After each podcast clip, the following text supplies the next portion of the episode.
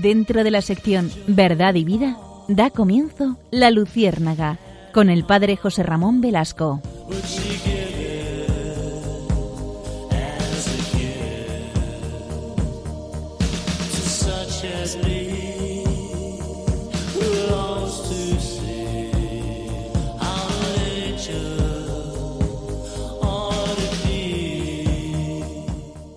Corría el año de 1922. Estamos exactamente el día 4 de octubre. Aquel día nace en Magenta, que es una, una ciudad pequeñita cerca de Milán, nace Gianna Beretta. ¿Quién es esta mujer? Pues, pues eh, ahora se lo voy a explicar. Mire, desde su más tierna infancia, ella vive intensamente la fe y la educación cristiana que recibe de sus padres. Considera la vida como un don maravilloso de Dios, confiándose plenamente a la providencia y convencida, desde siempre, de la necesidad y de la eficacia de la oración. Era una mujer de profunda oración. Ella estudió en el liceo, saben ustedes que en Italia existe el liceo, que llaman ellos, que sería más o menos nuestro instituto y, y después el examen de selectividad. Y después ella estudia en la universidad y, eh, mientras tanto, ella pertenece al apostolado de la acción católica y pertenece también a la Sociedad de San Vicente de Paul y se dedica especialmente al servicio de los jóvenes, al servicio caritativo de los ancianos y de los necesitados. Se doctora en medicina, ella llegó a ser doctora, y en cirugía en 1949 en la Universidad de Pavía. Y en 1950 abre un ambulatorio de consulta en Messero. Es un municipio muy pequeño y cercano a Magenta. En 1952 consigue la especialización en pediatría en la Universidad de Milán y en la práctica de la medicina presta una atención particular a las madres, a los niños, a los ancianos, a los pobres. Ella lleva pues ese pensamiento tan caritativo que siempre permea su vida pues a, la realidad, al día a día de su, de su existencia. Su trabajo profesional de hecho lo considera como una misión y incluso aparte del trabajo que, que, ella realiza como una misión, pues también se dedica a la acción católica y tiene su apostolado entre chicas jóvenes. Se dedica también a sus deportes favoritos. Ella esquía, no olvidemos que estamos en el norte de Italia. Ella también le encanta el alpinismo y, y, y se recrea con esto. ¿no? Y vive una vida profundamente feliz. Eh, ella se pregunta sobre su porvenir, se, le pregunta a Dios y se pregunta a sí misma cómo puede eh, pues eh, alabar al Señor más con su vida, cuál es su vocación en concreto y llega a la conclusión de que Dios la llama al matrimonio, Dios la llama al matrimonio y a la maternidad. Y llena de entusiasmo, se entrega a esta vocación con voluntad firme y decidida para formar una familia auténticamente cristiana. Conoce al ingeniero Pietro Molla, y comienza el periodo de noviazgo, un tiempo que ella describe de gozo y alegría y de también de profundización en la vida espiritual, de oración. Su, su, novio, en aquel momento Pietro, es un hombre también de profunda vida interior. Y se casa. Eh, se casa el 24 de septiembre de 1955. Se casa, pues ¿dónde se va a casar? En su, en su ciudad, en Magenta, en una basílica preciosa de San Martín. Y los nuevos esposos son felices y tienen su primer hijo. El primer hijo lo tienen prontísimo, un año después. En noviembre de 1956, Yana da luz a su primer hijo que se llama Pierluigi. En español sería Pedro Luis. Y en diciembre, justo un año después, viene al mundo Mariolina, su segunda hija. Y en julio del 59, Laura. Como ven, eh, eh, en, en, prácticamente en tres años tienen tres hijos, un poco más de tres años. Y Anna armoniza con simplicidad y equilibrio los deberes de madre, de esposa, de médico y es una mujer que irradia alegría. Pero en septiembre de 1961 llega un acontecimiento que marcará su vida, porque eh, se cumple el segundo mes de su cuarto embarazo. El diagnóstico que le dan los médicos en ese segundo mes, ella sentía unas molestias en el estómago, es un tumor en el útero. Se hace necesaria una intervención quirúrgica. Antes de ser intervenida, suplica al cirujano que salve a toda costa la vida que lleva en su seno y se confía a la oración y a la providencia. Y efectivamente se salva la vida de la criatura. Ella da gracias al Señor y pasa los siete meses antes del parto con incomparable fuerza de ánimo y con plena dedicación a sus deberes de madre y de médico. Se estremece al pensar que la criatura pueda nacer enferma y pide al Señor que no suceda tal cosa. Incluso, fíjense, algunos días antes del parto, confiando siempre en la providencia, está dispuesta a dar su vida para salvar la de su criatura. Y escribe ella, si hay que decidir entre mi vida y la de la niña, no dudéis, elegid, lo exijo, la suya, salvada la criatura. La mañana del 21 de abril de 1962 da a luz a Gianna Emanuela. Y el día 28 de abril, es decir, siete días después por la mañana, entre indecibles dolores, la madre, Gianna, repite la ejaculatoria Jesús, te amo, Jesús, te amo, y muere santamente. Tenía 39 años, siete días después de dar a luz. Ella había preferido entregar la vida por su hija antes que salvar la propia. Sus funerales fueron una gran manifestación llena de emoción, profunda de fe, de oración. La sierva de Dios reposa en el cementerio de Mésero, a cuatro kilómetros de Magenta. Pablo VI definió con esta frase, meditada inmolación, el gesto de la beata Gianna Beretta, recordando en el Ángelus del domingo 23 de septiembre del 73, decía así, una joven madre de la diócesis de Milán que por dar la vida a su hija sacrificaba con meditada inmolación la propia. Es evidente en las palabras del Santo Padre la referencia cristológica al Calvario y a la Eucaristía, y fue beatificada por Juan Pablo II el 24 de abril de 1954, que fue Año Internacional de la Familia. Después fue canonizada por el mismo pontífice San Juan Pablo II el 16 de mayo de 2004 y hoy es la patrona de las mujeres embarazadas y de los movimientos pro vida. Hemos empezado esta, esta nueva, eh, este nuevo camino de la Luciérnaga con este ejemplo precioso de Gianna Beretta que nos habla del don de la maternidad, del don de la vida, del don de entregar la existencia por otro, por otro nada menos que por un hijo que lleva en sus entrañas. Por eso, si les parece, en esta noche vamos a dedicar nuestro, nuestro programa a la maternidad. Nada más y nada menos. Es el don más grande eh, que, Dios puede dar a, a un ser humano, el ser padre, el ser madre. Por eso si me permiten, no solamente la maternidad física, vamos a fijarnos también en esa maternidad espiritual, en esa paternidad espiritual que todos vivimos. Dense cuenta que todos somos padres o madres de alguien, de alguien, no solamente físicamente, sino espiritualmente. Todos llevamos en nuestro corazón el deseo de hacer un mundo mejor, por lo tanto, somos padres y madres espirituales. Por eso, si les parece, acompáñennos en esta noche que va a ser preciosa, hablando de la maternidad y, de, gestos tan heroicos como el de Jan Beretta y tantas mujeres y tantos hombres que han dado su vida por, eh, por sus hijos. Por eso, acompáñenos. Damos eh, la bienvenida, como siempre, a nuestra queridísima Iria Fernández, que nos acompaña. Buenas noches, Iria. Hola, buenas noches. Y también a Alex, que nos cuida desde el control. Buenas noches, Alex. Y a todos ustedes, muy buenas noches y acompáñenos, por favor.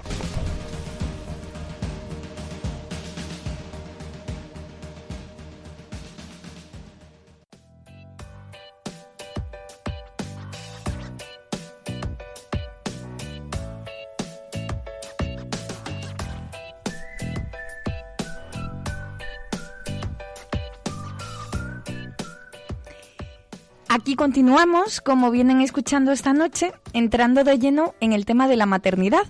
Y antes de avanzar, me gustaría que se detuvieran por unos instantes para recrear en su mente uno de los cuadros más relevantes del siglo XIX, concretamente un cuadro del pintor austríaco Gustav Klimt que lleva por título Las tres edades de la vida, donde se recoge una imagen que en ocasiones aparece sola por su enorme éxito, que, bueno, eh, comúnmente todos lo conocemos como la maternidad. Se trata de un cuadro que pertenece a la época de más éxito del pintor, en pleno impresionismo vienés.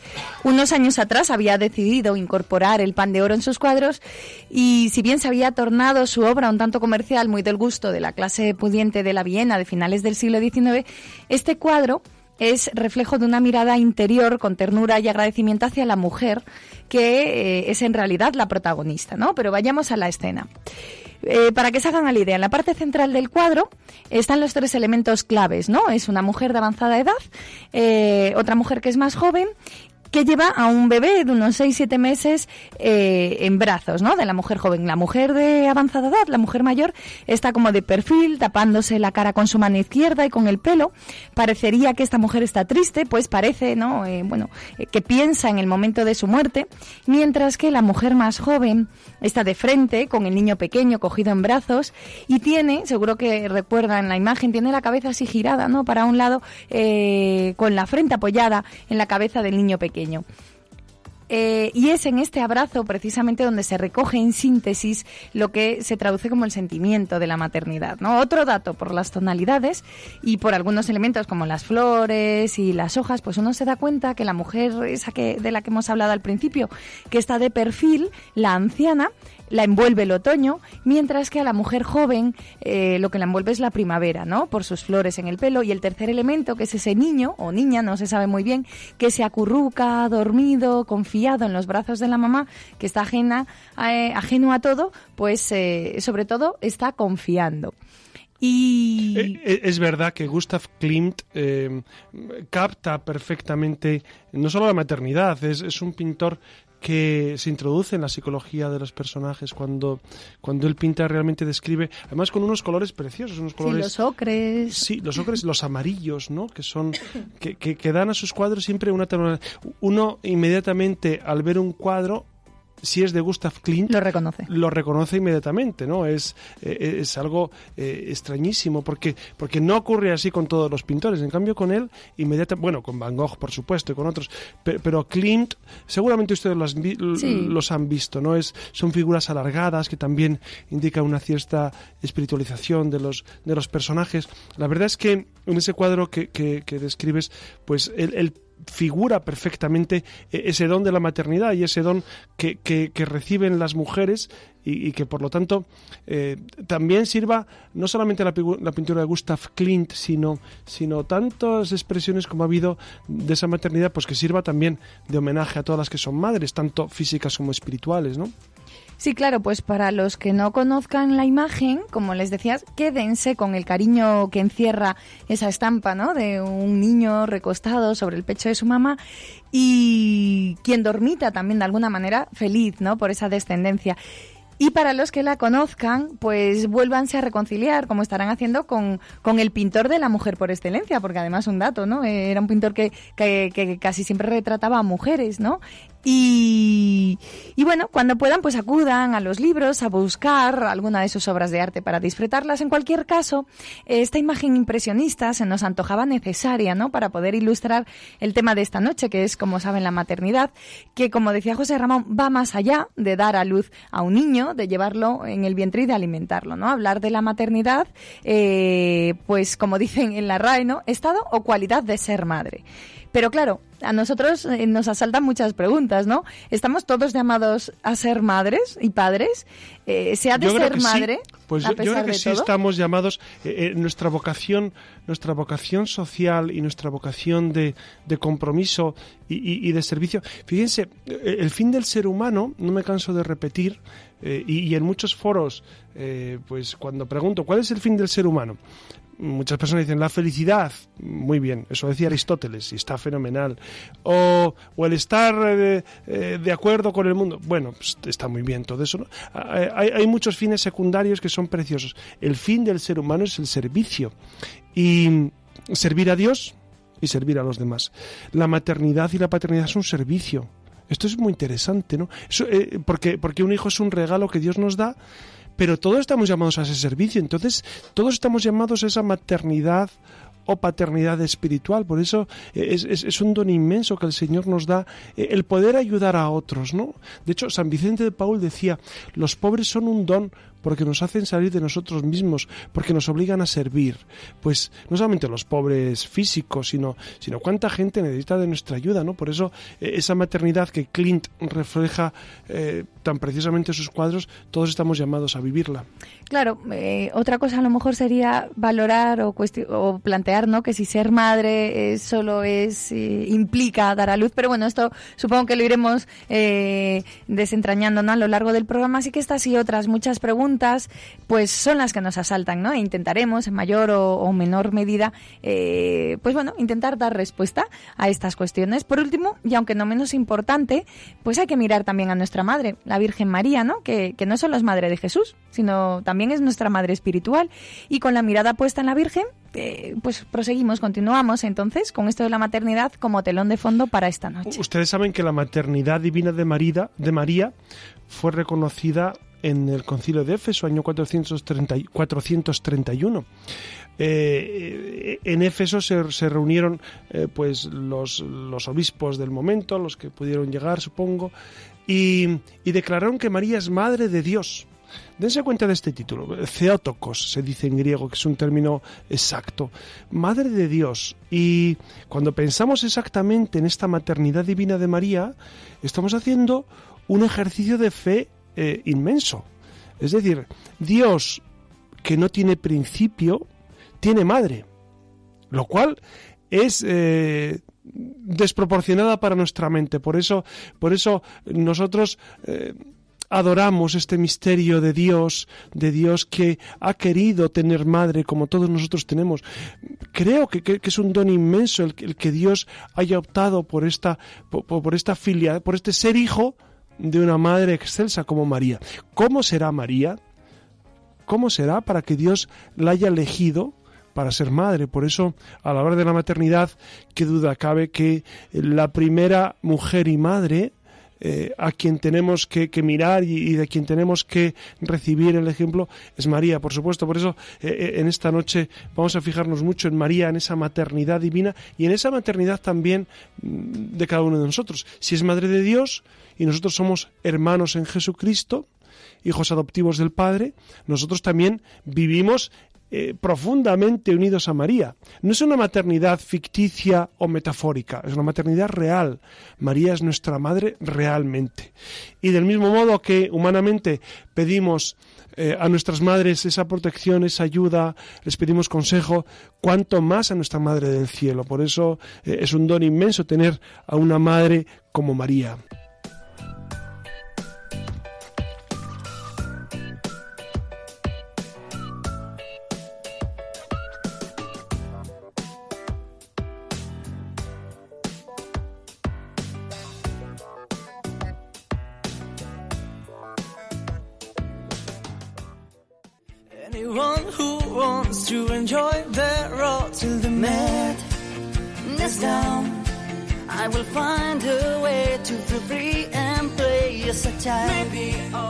Estamos escuchando al grupo Aurin con su canción Last Night on Earth, que trata sobre todo aquello que necesitamos expresar y que por algún motivo no hemos tenido ocasión de hacer. Precisamente de esto va nuestra sección.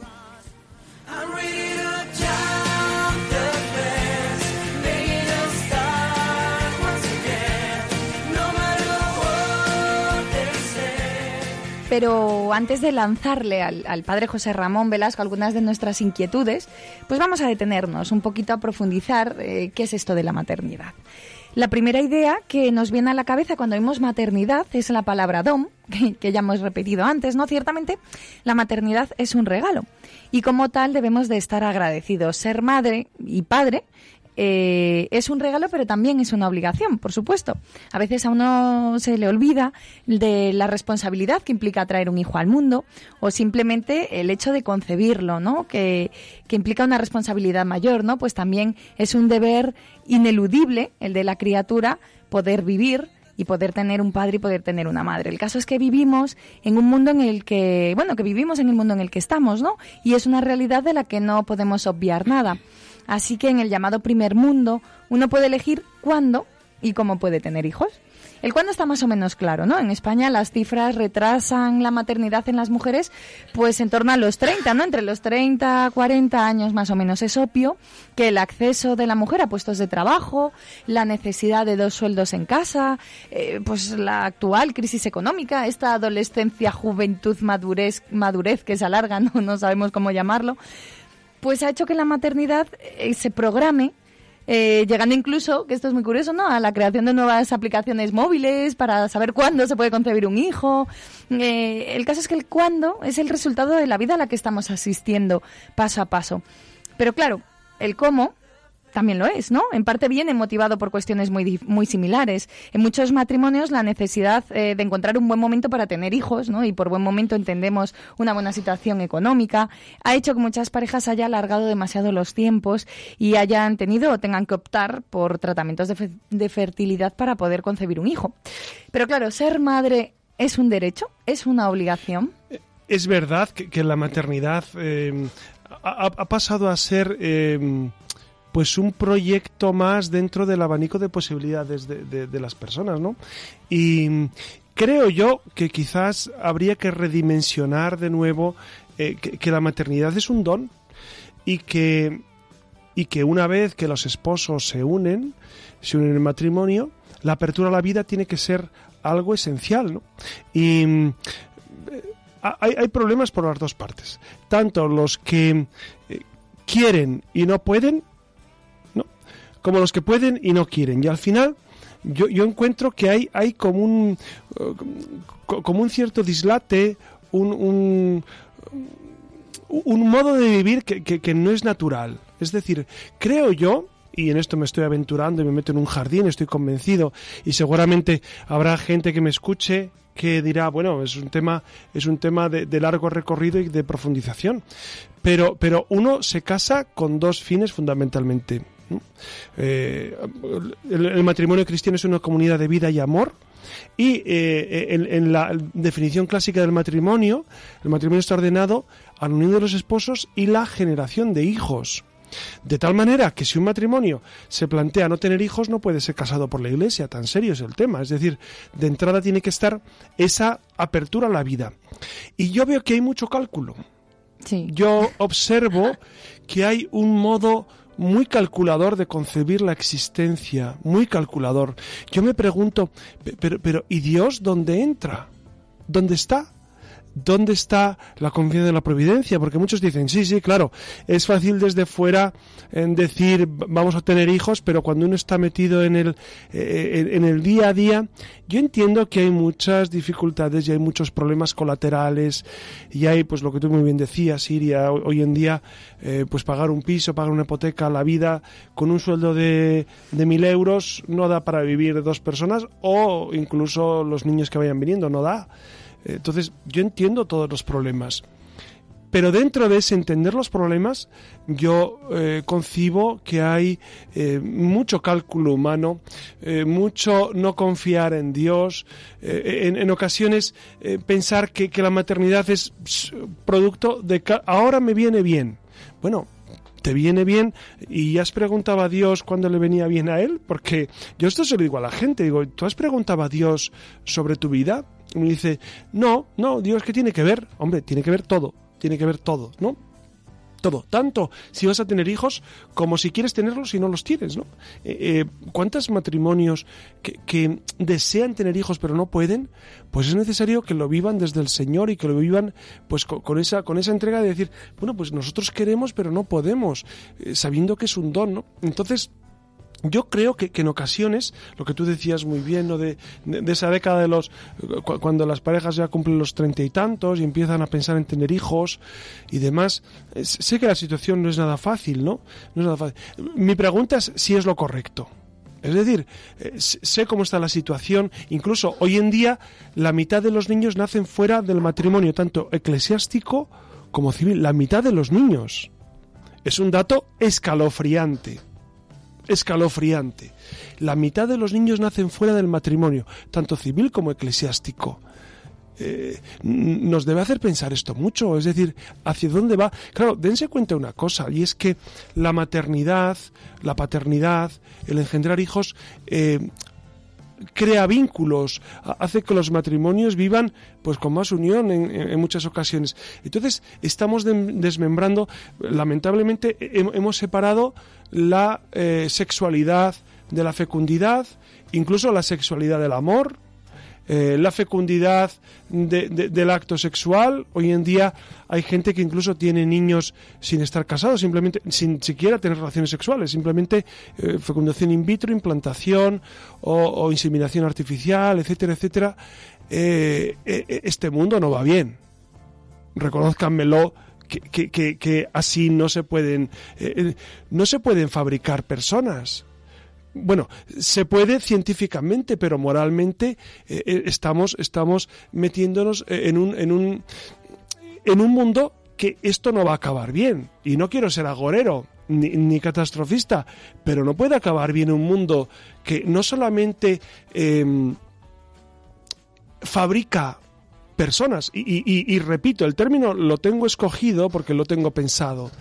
Un mundo que fabrica personas eh, no es un mundo que tenga mucho futuro, mucho más un mundo que mata personas en el seno materno. Es decir, eh, eh, es un mundo de, escaso recorrido, es decir, no, tenemos mucho futuro si transigimos con matar, asesinar, eh, aniquilar personas en el seno materno. El otro día escuché una entrevista que hicieron a Manuela Carmena, que es una eh, es, la alcaldesa de Madrid.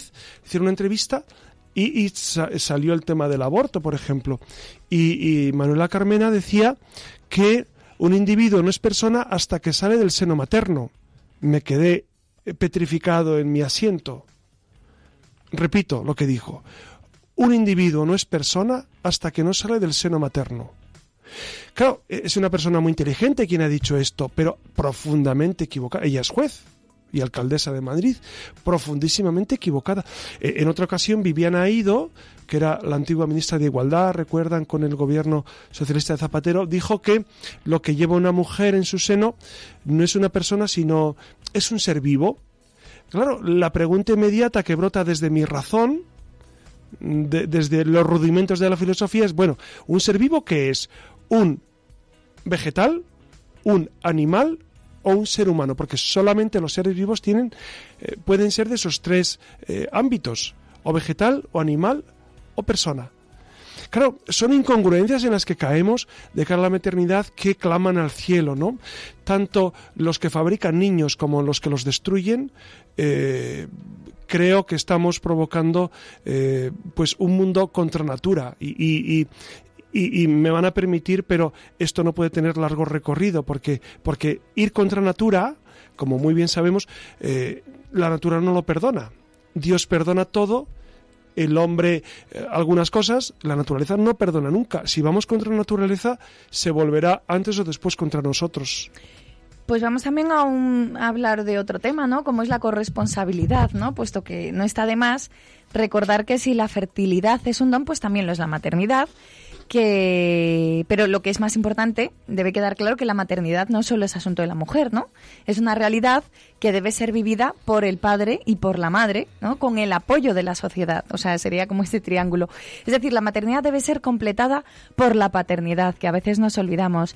Y para que la maternidad pueda desarrollarse normalmente hace la falta el apoyo del padre. Hace falta que el padre también viva comparte ame su paternidad lo cual no significa solo proveer de sustento al hogar no sino también ayudar a la madre con el cuidado de sus hijos, eh, cuando se lo permita su actividad laboral, la suya, la de ella, la de... ¿no? Sí, y, y, es curioso cómo, cómo en muchos casos eh, yo descubro que, que, los varones que se, que, que se casan y, son jóvenes y tienen una mentalidad eh, pues muy abierta, es verdad que, que tienen ese sentido de ayuda y de, y, de, de, de favorecer pues que, que, el matrimonio pues viva esa paternidad, maternidad, eh, pues con un equilibrio, ¿no? Los hijos no son de la mujer como como se en ocasiones antes, ¿no? como en ocasiones se ha pensado, ¿no? Los hijos no lo, los tiene la mujer, los cría la mujer y los y, y la mujer es, es, problema de la no no no es eso eso gracias a Dios incluso fíjate matrimonios y parejas dicen estamos embarazados que es una sí. expresión es una expresión muy bonita y, y, y, también que, que, a mí al inicio cuando lo escuchaba me sorprendía, pero, pero es la pura verdad, ¿no? Mm. Estamos embarazados, porque claro, a, aunque, aunque el peso, el peso físico de, de, de la, de, del desembarazo lo lleva la mujer, evidentemente, pero el, varón tiene que tener esa, esa, esa intención de vivir pues la maternidad la paternidad unidos. Claro, es un proyecto común. El tiempo de que se dispone es escaso, ¿no? Ya lo hemos comentado por las dificultades económicas y en esos casos pues cobra mayor importancia la calidad de atención a la mujer y a los hijos, puesto que es necesario luchar por adquirir ciertas virtudes como espíritu de servicio, de desprendimiento, generosidad, buen humor, intentar hacer la vida agradable a los demás. El padre pues tiene que favorecer y apoyar a la maternidad de su esposa y, eh, bueno, ya lo dijo el Santo Padre, ¿no? Juan Pablo II, cuando hizo referencia a la deuda que contrae el padre con la madre de sus hijos, quien durante nueve meses se encarga de la gestación. Esa deuda, entre comíllenlo, eh, la debería pagar el varón una vez nacido el niño y también durante, ¿no? Eh, ayudando a la mujer con las tareas, facilitando, adaptándose a esa nueva situación y sobre todo pues compartiendo, porque también es injusto para el hombre no disfrutar. Sí, es, es un término curioso el de la deuda. Yo más que deuda hablaría de lo que decías de corresponsabilidad, ¿no? Es decir, eh, el hijo es de los dos porque ha sido fruto del amor de los dos y, los dos están implicados. Claro, e, es verdad que, que la la función y la misión que tiene una madre respecto al hijo pues es mucho más intensa el, llevarle nueve meses en el seno materno no vamos no vamos a andar ahora con, con, pensamientos igualitaristas de, pensar que los dos tienen la misma relación con el niño. Es, imposible. una mujer que lleva nueve meses... Dense cuenta que las mujeres, desde el momento en que comienzan a tener esos desarreglos en su cuerpo, eh, en la primera adolescencia, se están preparando para la maternidad. Entonces, de alguna manera, para la mujer la maternidad no es fruto simplemente de un momento de, fecundación y nueve meses después, no. Lleva muchos años ya pensando eh, en ese proyecto de maternidad, aun sin saber con quién o cómo va a ser, pero desde que tiene esos primeros desajustes, pues ya, entonces para la mujer es, eh, mm, no es necesario recalcar cómo la maternidad reviste unas características muy especiales, ¿no? Y, la relación que tiene una madre con su hijo, vamos, estoy convencido, y así lo dicen los entendidos, ni la sueña el varón. Es decir, eh, es una relación tan estrecha, tan profunda. A veces yo encuentro eh, parejas de estas que, se las dan de modernas y que piensan que el varón pues eh, está al mismo nivel que la mujer en, estos aspectos. No, en absoluto, porque, porque la naturaleza nos da otra perspectiva. Los dos son responsables, los dos tienen su misión, pero eh, cada uno desde su, desde su idiosincrasia y desde su propia naturaleza, ¿no? Pero claro, aún hay más. Proteger y apoyar la maternidad eh, es un deber social, ¿no? La sociedad debe favorecer la maternidad porque la maternidad cumple una función social, ¿no? Que es proveer al mundo de nuevos seres humanos, así de simple. Pero claro, ¿qué piensa la Iglesia de la maternidad, como se entiende hoy en día? Pues, eh, en primer lugar, se ha de ayudar a los esposos para que se comprometan a hacer de su familia un santuario de vida en la paternidad y en la maternidad humana. Dios mismo está presente de un modo diverso a como lo está en cualquier otra generación. De alguna manera, los padres son cooperadores del Señor en la llamada a la existencia de una nueva persona humana hecha imagen y semejanza de Dios, y precisamente en esta función suya como colaboradores de Dios que transmite su imagen a la criatura nueva está eh, la grandeza de los esposos que están dispuestos a cooperar con ese amor del Creador eh, que por medio de ellos pues aumenta y enriquece su familia cada día.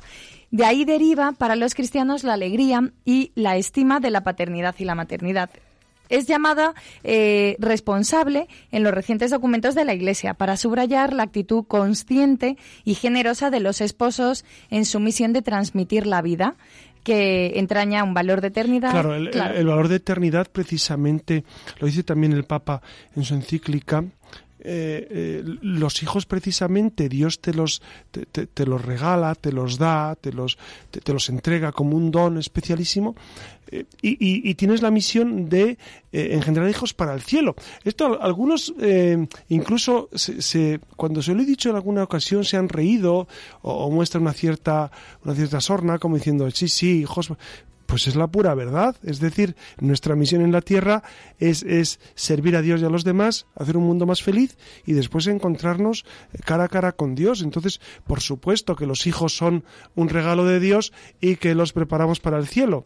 Esta es la visión cristiana y esta es la visión desde el sentido común de nuestra vida. Claro, compete ciertamente a los esposos eh, deliberar con espíritu de fe acerca de la dimensión de su familia y decidir el modo concreto de realizarla, respetando siempre los criterios morales de la vida conyugal. Y para terminar con estas pinceladas, José Ramón, prepárate porque ahora toca el turno a las preguntas, pero antes una breve reflexión en voz alta y toma nota.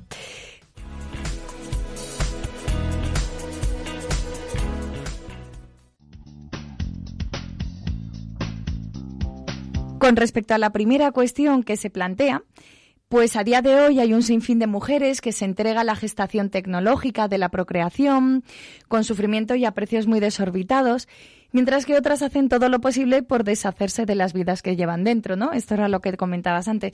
En todas partes del mundo brotan estos deseos antagónicos. Eh, entre esos dos campos, que se podrían formular también como los de la obsesión por la maternidad, por un lado, y el deseo de no ser madre en un momento dado, por otro, hay una franja de personas que están por ahí ansiosas por adoptar a niños recién nacidos, mientras que hay otros niños y niñas que están, que están ya crecidos y aguardan en vano, ¿no? Es un tema que es el tema de las adopciones Claro, que, es un tema que, en muchas ocasiones eh, hay un gran desconocimiento y, es una lástima porque, porque lo que decías es verdad, ¿no? ¿Cuántas, cuántas parejas, cuántos matrimonios desean tener hijos y no pueden por las circunstancias que sean, ¿no? Y, y, esta, y esta opción de, de adoptar niños eh, pues yo creo que es, que es, que es nobilísima.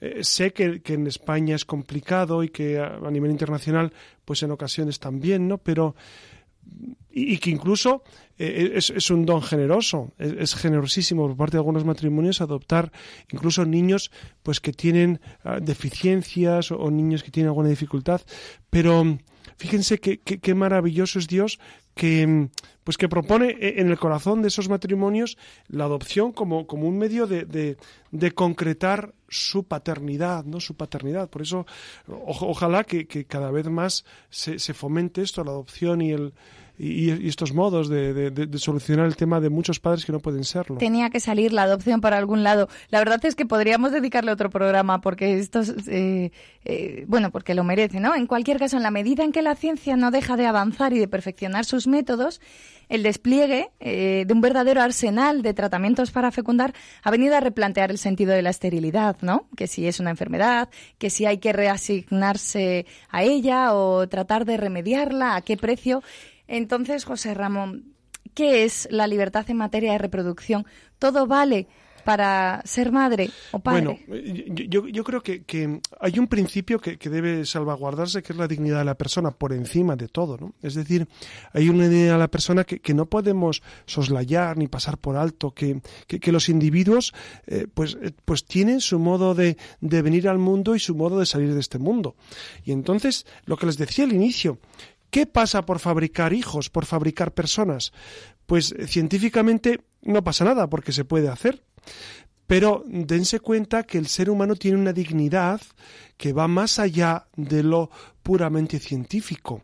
El ser humano tiene el derecho a nacer en el seno de una, de una familia, o por lo menos de una pareja que se quiere, en el seno del amor, tiene, porque su dignidad lo pide y, y porque su proyección como persona pide que, que, exista un hombre y una mujer que le van a amparar, que va a tener eh, eh, esos dos proyectos vitales, eh, la, la figura del padre y la figura de la madre, que van construyendo una psicología equilibrada. Esto se pierde en horizonte. Hoy en día, cuando vemos parejas homosexuales que adoptan, de lo cual estoy absolutamente en contra, eh, ¿en contra por qué? Porque les voy a decir, es muy sencillo, porque el, ser humano tiene un modo de comportarse por naturaleza, desde el punto de vista filosófico, que no se puede soslayar. Es decir, necesitamos no solamente la figura del padre y de la madre, sino una figura estable. Incluso cuando en ocasiones algunas personas nos dicen, bueno, es una mujer que desea ser madre aunque no tenga pareja, pues no puede ser madre. Porque a mí me parece un acto, y voy a ser muy claro, profundamente egoísta, privar a un niño de la figura del padre y, de la figura de la estabilidad del matrimonio. Eso va en nuestra naturaleza. Estamos hechos así. Estamos hechos así, estamos construidos de esa manera. Y, decir lo contrario sería negar la naturaleza. Yo les hablo desde el punto de vista filosófico. Yo soy sacerdote, pero me gusta mucho eh, dejar los temas de, la ética y de la naturaleza bien claros desde el punto de vista racional. No hace falta creer en Dios para saber que el individuo necesita un padre, una madre, una estabilidad, necesita ser querido por sí mismo, no ni siquiera ser querido para curar a otro individuo que es el, que es el, eh, el niño, el, el, bebé, eh, medicamento. No puede ser esto. Es decir, claro, la gente a mí me dice, bueno, pero es que hoy en día con los avances que hay, bueno, vamos a ver, uno tiene que ver si los avances que hay son lo que el ser humano necesita y si nos va haciendo más humanos. La gente dice, no, pero es que esta pareja es más feliz. Bueno, es más feliz a su modo es más feliz, pues, pues, pues es la felicidad de quien no sabe que hay una plenitud más grande. Pero, pero dense cuenta, cuando la razón nos invita a respetar la vida, y a respetar los ciclos biológicos es por algo. Antes hablábamos, hablaba Siria de la paternidad responsable. Eh, Pablo VI, en La Humana Evite, La Evite la publicó en 1968. El 29 eh, de junio del año 68, el día de San Pedro y San Pablo. Bueno, eh, Pablo VI hablaba precisamente de esa paternidad responsable y de la eliminación en el matrimonio de todos estos métodos anticonceptivos que eh, diferencian, distancian el acto sexual de la procreación. ¿Por qué? porque el plan de Dios va íntimamente unido, porque la sexualidad matrimonial está íntimamente ligada a la procreación. Ya sé que algunos, eh, cuando me escuchan o, escucharán esto, dirán, bueno, bueno, eso es, eso es en algunos, sé que muchos matrimonios, incluso católicos, no lo viven. Sé que hay matrimonios que, bueno, respecto a la anticoncepción y demás, bueno, hacen la vista gorda y dicen, bueno, eh, tampoco es para tanto, ¿no? Usar preservativos, usar anticonceptivos, eh, el DIU, la píldora, etcétera, etcétera. Pues miren, les voy a ser muy honesto y les voy a hablar con, con la franqueza que, que, me da esta amistad que ya tenemos eh, trabada de, de, todos estos años. estamos incumpliendo lo que Dios pretende del matrimonio católico. Y, dirán ustedes, ya, pero es que es difícil. Nadie dijo que fuera sencillo y, que el Evangelio fuera fácil de vivir. Es decir, incluso vivir la radicalidad del Evangelio y el seguimiento a Jesucristo, nadie dijo que fuera sencillísimo. No se olviden que nosotros seguimos a un tal Jesús que murió crucificado. Murió crucificado ¿por qué? Por declararse Dios, si me permiten, por sus ideas. Pues igual, igual nosotros, ¿no? Eh, hay que arriesgar por Dios y hay que confiar en la providencia. Yo descubro que hay eh, en muchas ocasiones poca confianza en la providencia en muchos matrimonios. Matrimonios católicos me refiero. Los matrimonios que no viven la fe, entiendo perfectamente que planifiquen, que usen anticonceptivos. ¿Por qué no viven la fe? Porque no tienen eh, esa garantía, ese, ese, ese, amor de Dios en su corazón profundamente insertado. A mí me preocupan los matrimonios católicos que viven esto eh, ajenos a Dios. En su matrimonio no está Dios. No hay confianza en la providencia. Me, perdonan que sea tan claro. No veo confianza en la providencia en muchos matrimonios católicos. Cuando les hablas de providencia dicen, sí, sí, qué fácil es decirlo eh, desde tu óptica, pero nosotros, ya, y, te va a faltar de comer, te va a faltar eh, el lugar, te va a faltar... No, descubro, descubro que ante lo manevite y ante la doctrina de la Iglesia hay como esa postura de, bueno, vale, la iglesia dice una cosa, pero es porque, porque la iglesia no se entera muy bien. Miren, no acepto eso. No puedo aceptarlo, no puedo aceptarlo. No puedo aceptar que la Iglesia, en un aspecto tan esencial como este, esté equivocada. Porque si está equivocada en esto, quiere decir que está equivocada en muchas cosas. Entonces había que hacer un replanteamiento global de muchos temas. Y no es verdad. Fíjense, el Papa Juan Pablo II, en Familiares Consorcio, volvió a insistir eh, en esta apertura a la vida, en esta apertura que los matrimonios católicos, qué curioso que todo el mundo tiene dos hijos, curiosísimo. Tienen dos y, ahí se acabó. Claro, eh, a mí me permitan, me permiten que, que, me explaye con ustedes y que les diga, me parece extraño, me parece que todo el mundo tenga dos hijos y basta. A mí me parece extraño. No me meto por qué ni por qué no. Y ustedes dirán, ah, pues yo no estoy de acuerdo con... Bueno, eh, no, tienen que estar de acuerdo conmigo, estén de acuerdo con la iglesia, estén de acuerdo.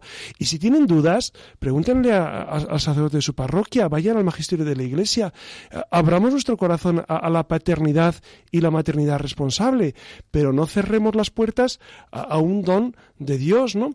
Es curioso, en nuestro mundo que está cosificado hasta el fondo, que se ha materializado incluso en los tuétanos de los católicos, esta, esta materialización.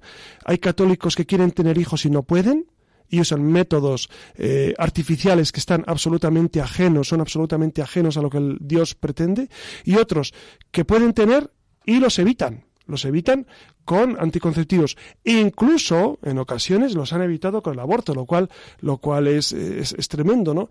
Eh, tenemos que convertirnos todos en este ámbito de la familia. Me perdonan que sea tan claro, pero es que eh, yo creo que antes o después, pues hay que poner los puntos sobre las sillas y decir las cosas tal como son desde, desde lo que Dios piensa de, del matrimonio y la familia. Lo, otro se, lo demás sería engañarles, sería decirles, bueno, que cada uno haga lo que quiere y ya está. No, no, no en absoluto. Es todos tenemos que hacer lo que Dios quiere con nuestras vidas.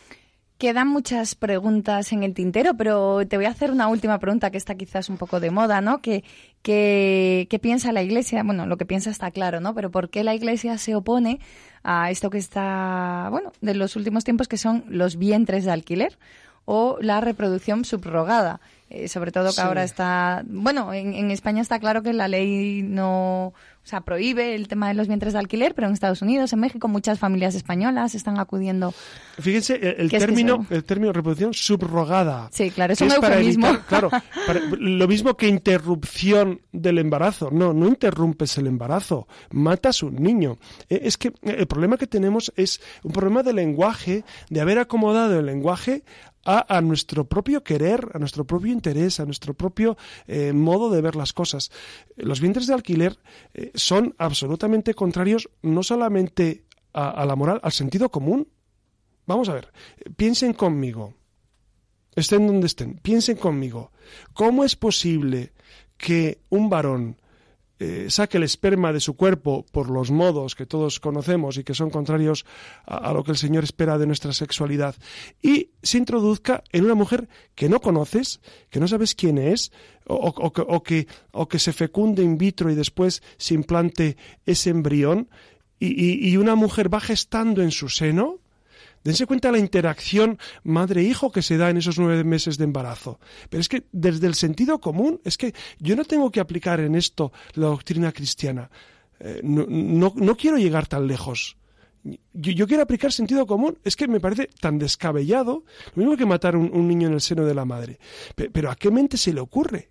Es que, es que es tan contrario al sentido común, tan contrario a la naturaleza. Yo no encuentro palabras y, y, a mí me duele que, en nuestro mundo esto se vaya viendo como algo normal y, como, como, una circunstancia. Eh, eh, por eso digo yo que, es, el mundo tal como lo conocemos tiene un corto recorrido con estas expectativas. Está absolutamente contrario a la razón absolutamente contra la naturaleza. Por eso, eh, nuestra lucha y nuestro, nuestro propósito y nuestro, nuestro fin es em, luchar para que el bien se implante. No solamente rezar, porque, porque e, es verdad que nuestro, nuestro principal cometido es rezar por el mundo, pero luego luchar para que, para que el mundo eh, se vaya eh, implantando, vaya viviendo más conforme a la naturaleza, ¿no? ¿Cuánta gente conozco que está luchando, pues, eh, por ejemplo, hay, hay, movimientos pro vida, Red Madre, etcétera. Muchos luchan para que las mujeres embarazadas que no quieren tener el hijo, pues lo tengan, los rescatadores, etcétera, que, luchan precisamente para que, para que el sentido común se implante. Yo diría, no hace falta creer en Dios para, para tener sentido común y para saber que una vida humana está absolutamente por encima de todo y que no puede ser manipulada. Si nos damos cuenta que una vida humana fuera del seno de la madre no puede ser tocada ni, y debe ser siempre respetada, ¿cómo no lo va a ser dentro del seno de la madre cuando eres el claustro, el lugar donde está amparada por esa maternidad, ¿no?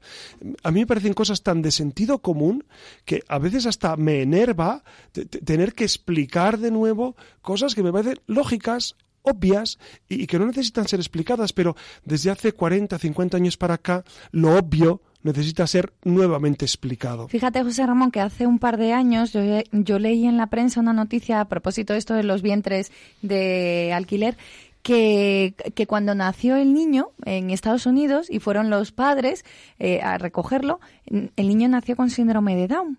Entonces no querían, esos padres no querían ese niño. La madre que la había gestado no quería a ese niño.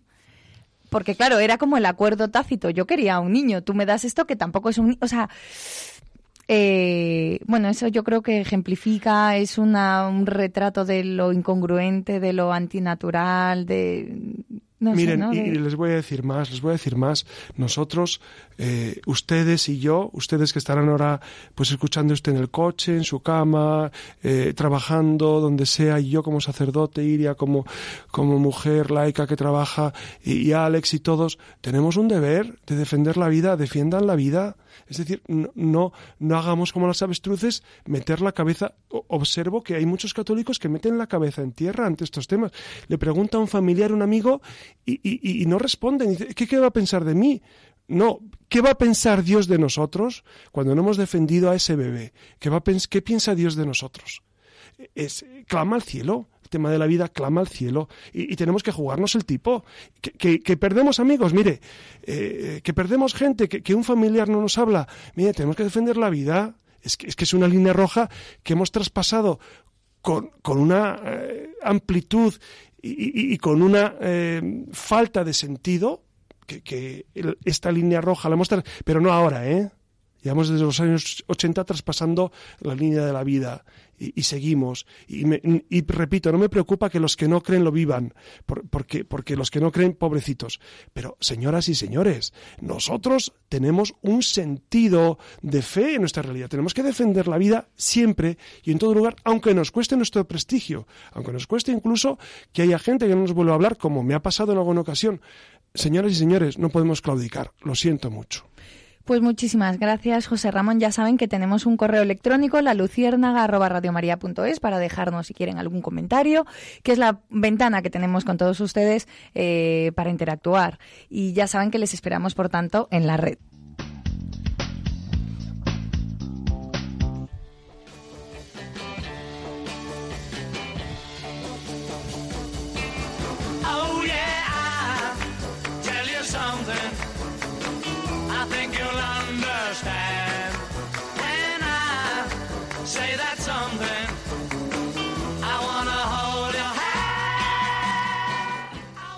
Y terminamos esta noche con lo que de veras nos importa, ¿no? Con la maternidad de la Virgen María, concretamente la maternidad espiritual que tiene la Virgen sobre todos los cristianos. Comienza precisamente desde la Anunciación, cuando la Virgen recibe la llamada para ser madre, de forma implícita y escondida, también se revela el llamado a ser madre de todos los hombres. La Virgen, al engendrar física y naturalmente a Cristo, engendra espiritual y sobrenaturalmente a todos los cuerpos de la Iglesia, a todo el género humano. La maternidad espiritual de María es el complemento de su maternidad divina. Por la encarnación redentora, María ha quedado hecha no solo la Madre de Dios en el orden físico de la naturaleza, sino también en el orden sobrenatural de la gracia, Madre de todos los hombres. Quien acogió la vida en nombre de todos y para bien de todos fue María, la Virgen. De ahí que tenga una relación personal estrechísima con el Evangelio de la vida. El consentimiento de María en la Anunciación y su maternidad son el origen mismo del misterio de la vida que Cristo vino a dar a los hombres. A través de su acogida y cuidado solícito de la vida, la vida del hombre ha sido liberada de la condena de la muerte definitiva y eterna. Al contemplar la maternidad de María, la Iglesia descubre el sentido de su propia maternidad y el modo con el que está llamada a manifestarla. Al mismo tiempo, la experiencia maternal de la Iglesia muestra la perspectiva más profunda para comprender la experiencia de María como modelo incomparable de acogida y cuidado de la vida. Aquí lo dejamos por hoy. Recuerden que eh, dentro de dos semanas, ¿verdad, José Ramón? Nos volvemos a encontrar. Volveremos con otro tema precioso que es el de, el de la Virgen y sus apariciones. Dense cuenta que este, este tema de la vida eh, está siempre dentro dentro de esa gran misericordia del Señor que nos tiene a todos. Y, y seguramente cuando nos equivocamos en estos temas, pues siempre está Dios dispuesto a perdonar, dispuesto a coger, dispuesto a reintegrar, dispuesto a sanar las heridas. Hay heridas que quedan durante años y años. Dios sí puede sanar las heridas, ¿eh? Dios sí puede. Nosotros no podemos sanar heridas y, errores que hemos cometido en el pasado con el tema de la vida. Dios sí, por eso eh, acérquense al Señor, acérquense al Señor si, si estamos heridos, si tenemos dificultades, si nos hemos equivocado, si hemos obrado mal, si, si, si hemos dejado aparte a Dios, vuelvan a Dios. Dios es infinita misericordia, Dios jamás rechaza, Dios perdona siempre, lo decía antes. Por eso, ojalá que el Señor sea quien, quien resane, resane las heridas de nuestra vida, las heridas de nuestro pasado, y, y el Señor te da nueva vida, te da nueva vida a ti seas como seas, hayas hecho lo que hayas hecho, eh, hayamos vivido como hayamos vivido, el Señor nos da nueva vida. Por eso eh, confiemos en el Señor profundamente. En este año de la misericordia volvamos los ojos a Cristo. Buenas noches a todos ustedes, que descansen muchísimo. Buenas noches Siria. Buenas noches. Buenas noches Alex y, y que disfruten muchísimo del don de la vida. Les ha hablado su amigo José Ramón Velasco.